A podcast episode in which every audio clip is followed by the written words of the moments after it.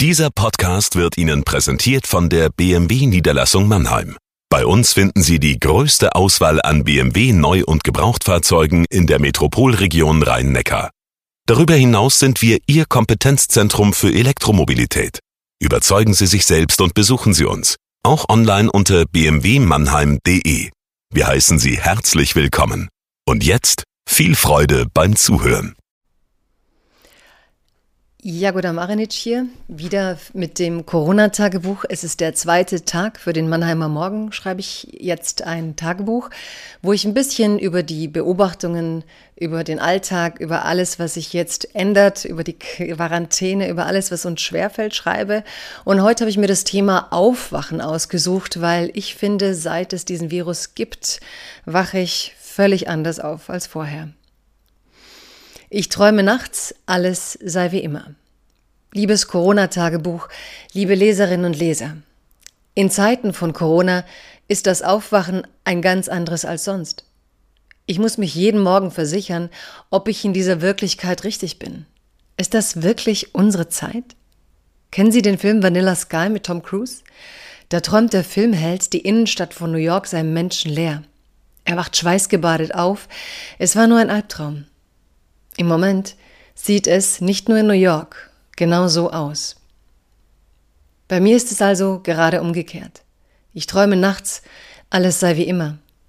Beim Aufwachen dann zurück in der Shutdown-Realität. Diese ganze Corona-Krise hat etwas Surreales. Etwas in mir möchte das Ausmaß der Krise nicht akzeptieren. Vielleicht ist das eine gesunde Abwehr, an seiner Normalität festhalten zu wollen, ich staune trotzdem, wie viele Laienvirologen aus diesem Gefühl der Abwehr heraus derzeit meinen, sie wüssten alles besser. Ich höre lieber morgens den Podcast von Christian Drosten. Täglich ordnet er die neuesten Erkenntnisse und Gerüchte ein. Mit jedem seiner Sätze normalisiert sich die Diagnose Pandemie ein wenig. Einige schimpfen gerade auf die Übermacht der Virologie. Ich bin dankbar für diese Aufklärung, für den Mut, das, was gestern noch richtig war, heute schon wieder korrigieren zu müssen, wie etwa die Sache mit den Gesichtsmasken. Anfangs hieß es, bringt nichts, lasst es. Jetzt läuft die Kampagne Maske auf und zeigt, selbst ein Schal vor dem Mund ist keine schlechte Idee in diesen Zeiten. Ich checke morgens also die Daten des Robert Koch Instituts und die Seite, die der 17-jährige Avi Schiffmann programmiert hat.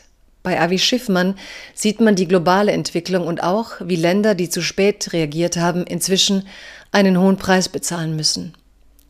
Es gibt viel Verwirrung in diesen Zeiten. Drosten sagte Anfang der Woche, man kann die jungen Menschen nicht der sogenannten Durchseuchung aussetzen, weil es eben auch unter Jungen welche gibt, die sterben würden. Das sei unethisch, leuchtete mir völlig ein. Dann hieß es aber gestern, Genau das sei womöglich der neue Plan der Regierung, um aus dem Shutdown herauszukommen. Wir werden wohl mit diesen Ungewissheiten eine Weile lang aufwachen. Zum Glück können wir darüber reden. Bleiben Sie gesund.